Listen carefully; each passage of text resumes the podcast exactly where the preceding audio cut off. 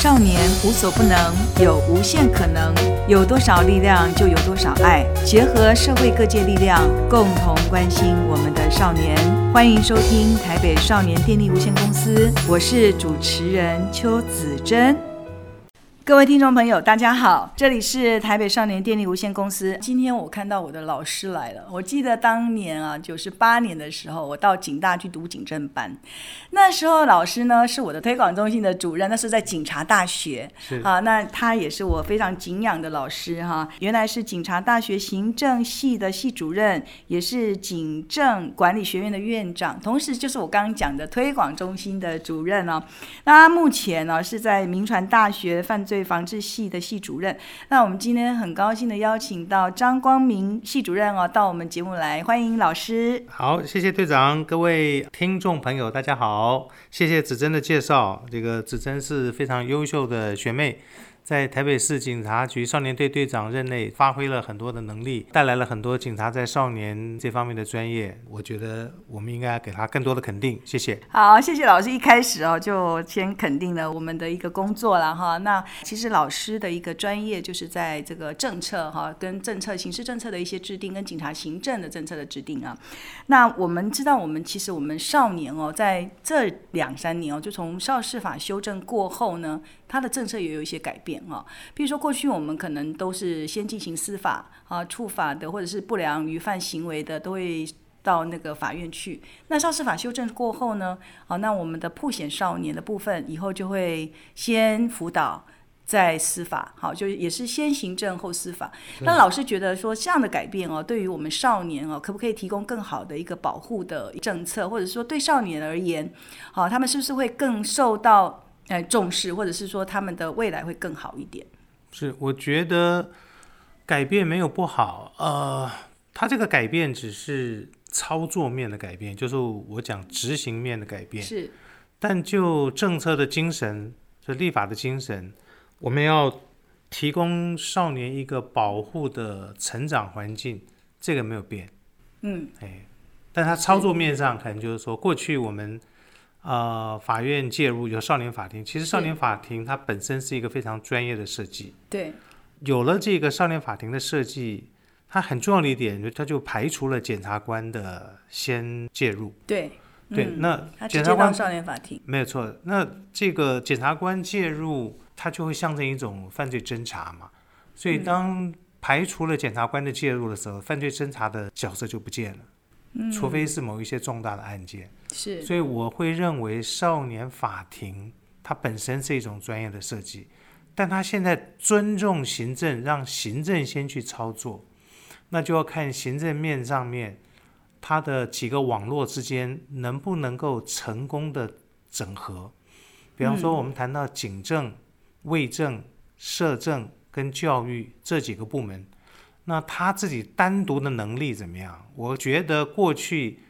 呃，少辅会跟少年队之间的合作，尤其在台北市，它是有成效的，是我认为是有成效的。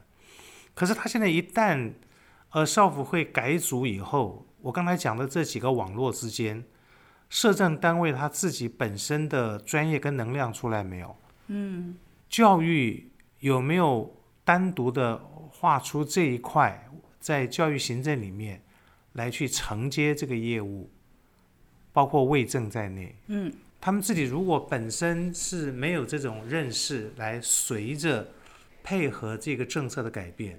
那政策它本身在那边，我觉得是空的东西。嗯，就然是执行面上非常重要。刚刚老师讲说台北市是有成效，就是因为是我们少年队跟少委会其实是共同工作的。对，那但是我们警察的角色哦，就是比较属于侦查犯罪这一块嘛，跟是辅导的社工的角色其实是有一些冲突的。那老师怎么看到是我们是有成效？其实我们是不是因为是鸭子划水还是什么，在私底下就是比较下面台面下的运作？因为可能到台面上来的时候，可能就会有一些冲突，就是警察的侦查犯罪跟社工的角色是有一点冲突的。老师，嗯是是的，我可以分两方面谈吧。第一方面，我觉得就是说成效表现在合作，是就少辅会跟少年队之间的合作。嗯，这个合作会让网络的连接关系变得顺畅，是也就是说连接嗯到辅导跟这个所谓的执法之间的界接会接得很好。这是第一个。第二个，我觉得它的成效会表现在我们自己本身也知道怎么去看到孩子的内心，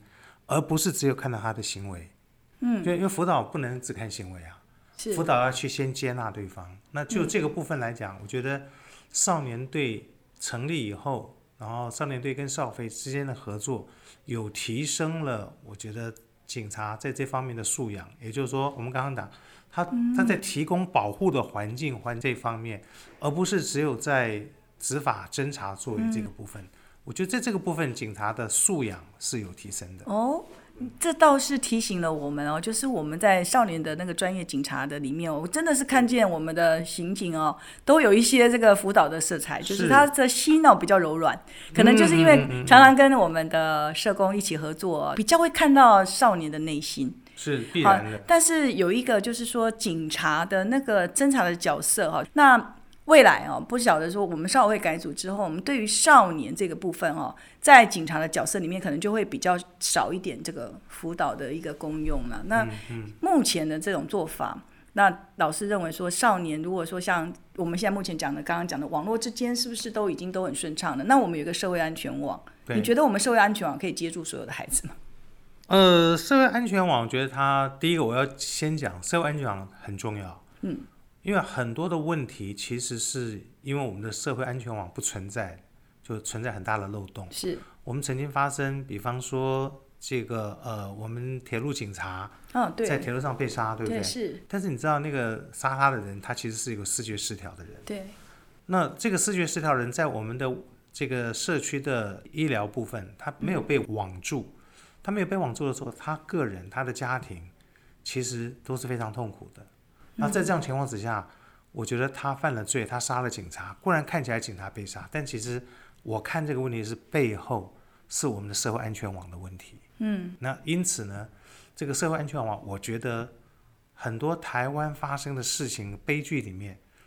都是因为这个社会安全网不健全或者是没落实所造成的，包括我们现在讨论的主题对，在内。因为各界不断的呼吁，而让我们逐渐逐渐重视这个社会安全网。行政院也推出了这个社会安全网的二点零，对，就这个部分，我觉得它里面也包括少年事件的处理。是那这当中有一个，我觉得这十年吧，最近这十年很明显，我们看到一个概念，叫做脆弱家庭。对翠家跟哎我们的触法家庭哦，就是也是非常重要的一环哦，也是我们常想到的，就是说我们的孩子有时候在中间的过程当中就离开学校了，那学校也接不住了，家庭也接不住了，那你觉得老师，你觉得社会安全网还接得住吗？ 你那脆弱家庭，那本身家庭就没有功能了，你哦我懂们吗？我们是一定要带怎着么盼接望得的啦，住呢？我们是一定要带着那还盼是我望的们啦。少辅会的社工 接得住，因为因为孩子哦，真的就是在家庭跟学校。可是你让我们看看到我们的孩子触法大概在十六七岁是最多，那基基本上就是其实都没有在学校。我就觉是学得学校是后端呢，我觉得他的家庭那个刚你刚刚谈到脆弱家脆庭的弱问题家庭啊，脆弱家庭通常我们会觉得他是家庭的关系混乱的，嗯或者是家里父母亲有精神或者酒药，我刚刚谈到精神问对对题，对对对，酒药是酒药瘾的问题，或者父母亲自己本身或者孩子自己他存在的这个自杀的这种念头，嗯，另外就是贫穷、单亲、隔代教养，嗯，不利的，我们讲就说是不利基因本素，上就是家庭有一些问题存在。因为这些家庭而让这一些孩子他会变成偏差行为，或者是犯罪，或者是中错，他的风险比较高。所以对风险比较高，就是他的几率高了。所以在脆弱家庭里面的孩子，他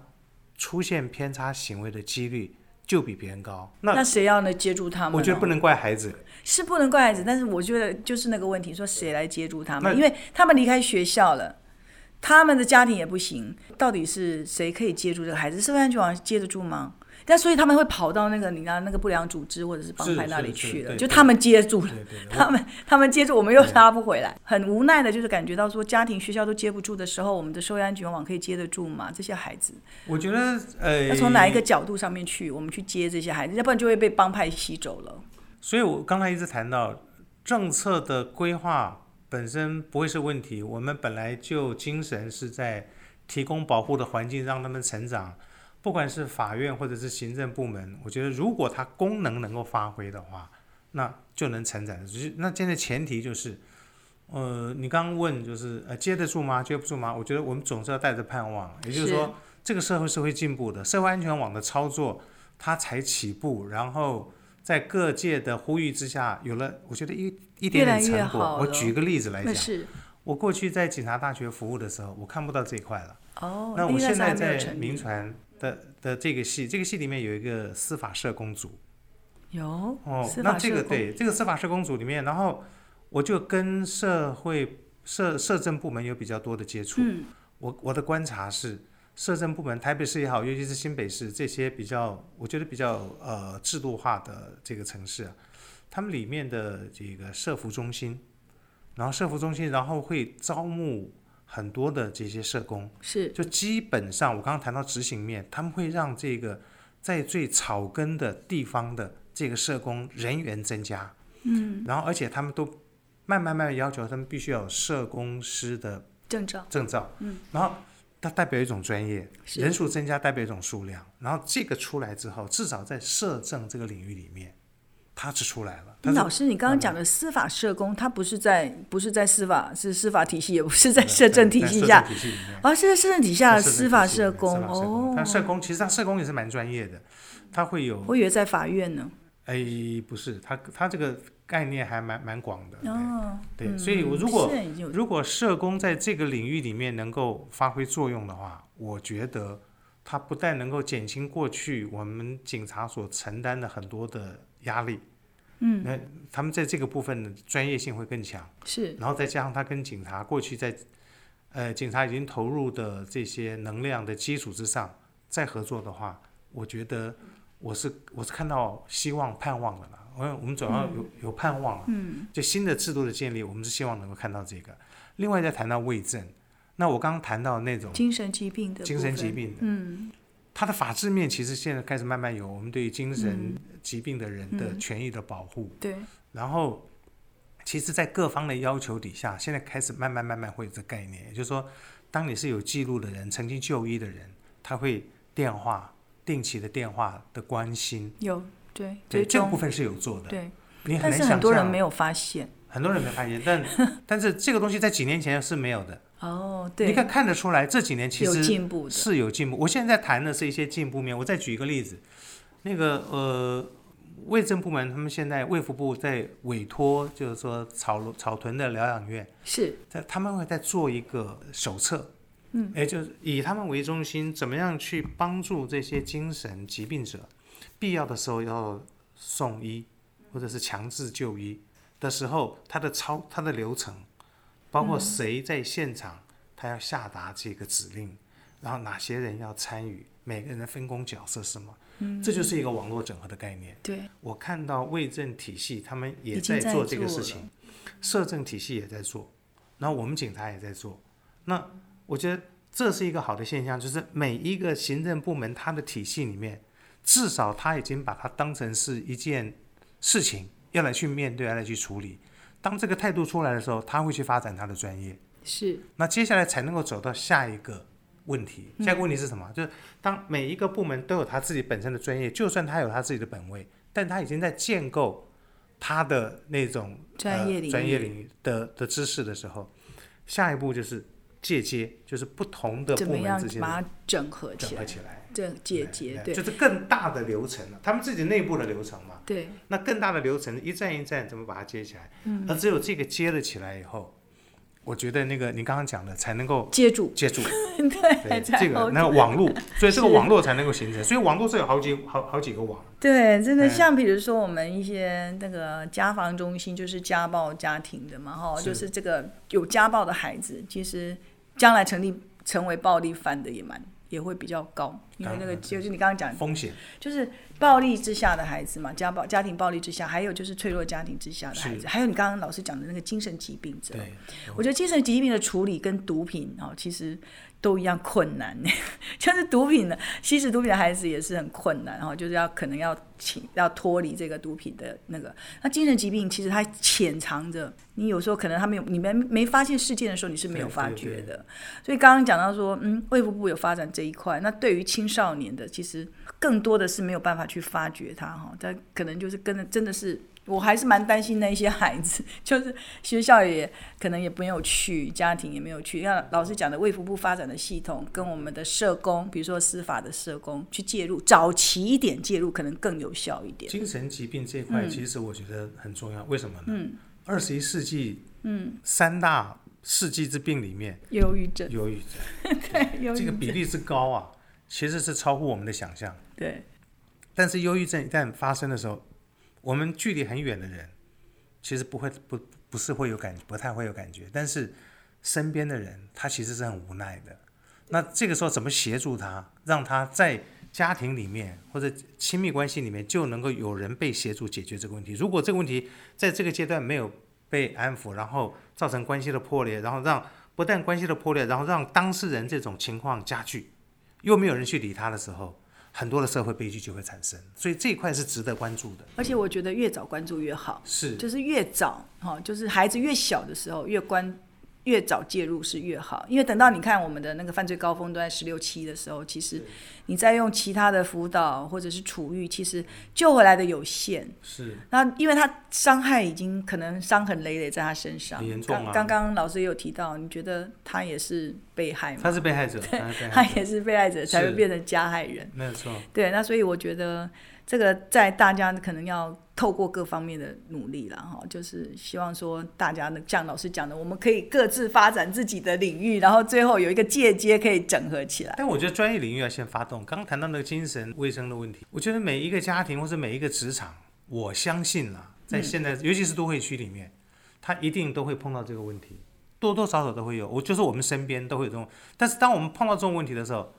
第一个我们是用什么态度面对，第二个我们有没有能力帮忙？是，大部分的家庭啊，不一定有这概念。其实，即使行为出来的，其实行为出来之后，它是如果从专业的角度来看，其实它是有指标性的，就嗯是说，哎、比方说一到十分，它可能哪一种情况，它会会出现几分。嗯，那这个概念，我觉得必须要靠这个呃我们的医医疗医疗疗单位对去去做这种宣导。嗯，所但以这个宣导如果普及的话，其实可以帮助很多人。对，所以我们过去哦，在宣导的时候，我们比较没有去讲到医疗这个部分，好、对就是没我们错在不管是在警政或者是少辅会的宣导，我们比较去少谈到说孩孩子的问题，家长要带去医疗。那现在我们有常常在宣导那个大医救亲哦，就是《毒品危害防治条例》第十七条、二十一条，他都常常会就告诉家长说，你如果觉得孩子情绪有问题，先带去就医。嗯嗯嗯。好，就真的是要宣导父母，就说医疗这一块可以先介入。对。好，那介入就会比较早期发现说孩子到底情绪有没有什么问题，或是有没有潜在的吸毒的倾向。因为它宣导还会有一个作用，你知道吗？因为有精神疾病倾向或问题的人，他中间会有一个非常重要的概念叫病视感，叫病视感要出来。可是孩子也病视感其实我们如果我们华人社会里面，他不太谈这个事情，不太谈这个事情的时候，大家就都就是好像都觉得没事，但是其实就造成大家病视感不够。但如果他宣导够的话，那让他说啊，这是一个正常的，就是我我们这个精神的疾病不要贴上负面的标签，就像我们跟一般的生病一样，生病了就是要去看医生，嗯、这个概念要先建立起来，正确的观念必须要从。专业的角度来帮助我们去建立的概念，否则我们在文化里面它是有一些扭曲的。嗯，哎，那当它专业的正面的这种概念出来够的时候，我们每一个人啊比较容易唤醒我们的病视感，然后我们愿意走出去求救。而且就是很多人都会认为说，小孩子哦，怎么可能会忧郁啊？哦，所以很多人就可能家长就认为说，不可能的，我小孩子就是一个一般的情绪，其实他还是是有的，所以还是还是真的是像老师讲的，我们需要多宣导，让家长啊、学校老师也知道说，其实青少年的这个情精神的疾病还是会存在，它有它的风险。好、对啊，那另外老师最后有没有跟大家这个家长提醒的，就是说，在少年的这个，如果假设他啊，都不离开学校，或者是说他不想上学，那对于家长，我们用什么好的方法可以让孩子说比较好的保护？如果单纯是说小孩子不想上学这件事情，我觉得有几方面要去思考啦。嗯，一方面就第一方面就是他可能那个碰到的我觉得一定是有事情发生。那、哦、哎对说，他要可有能事情发生，他可哈能被家霸长要凌，然后他不想跟别人对讲，家长要了解这个家长了是解是是什么原因啊？那或者是他觉得这个老师他没有受到老师的尊重，或者甚至来自于老师的伤害。嗯 OK，这些事情其实我觉得，他他他不不是说啊小孩子不想上学了，我们说好吧不想上学回来不是这样子的，他是他一定会有原因的，就是我们有没有去了解小孩子那个原因，嗯了解它真正的原因是什么。这个深层的原因了解了，我们才能够去处理下一步。然后我们不是说啊，孩子不想上学带回来，其实带回来之后，我们我们没有比老师更专业，而且他我们学家里面没有那个环境让他去跟人跟人之间的互动。其实，在他同才之间的互动，对他的学习的刺激、正向的刺激是很重要的。嗯带回来之后，呃现在有人会讲说啊，自自学在家自学方案，其实。尤其在在小学这个阶段，我觉得这个是我个人看法了，不够务实，因为他会等于说剥夺了小孩子他成长的机会跟环境。那比如说，就是在这个学习的过程中，一定会有像老师讲，一定会有一些某些原因，家长要去探究他为什么不上学的原因，然后再去做后续的处理。是，好，那真的老师今天跟我们分享了很多哈，我觉得收获很多哎、就是说我，哎，我们要在各个领域建构自己的专专业业，好专业的领域，然后在像刚刚提到的那个司法社工，也许可以更早就介入小孩子的一个家庭，或去帮助他，然后在所有的领域都建构好了，我们再来想借鉴哈。那或许我们台北市少年辅导委员会就是这个借鉴的一个平台， 太棒了，对，那我们期待，就像老师说，要有盼望，要有盼望，对，要有盼望，要有希望，而且说我们不能放弃任何一个孩子。是是。今天非常谢谢老师来跟大家谈了这么多很棒的问题，我们谢谢老师，谢谢我很老荣师幸，高兴受邀，谢谢。谢谢谢谢大家，谢谢，我们下次再见。希望今天台北少年电力无限公司的节目内容让您有些收获，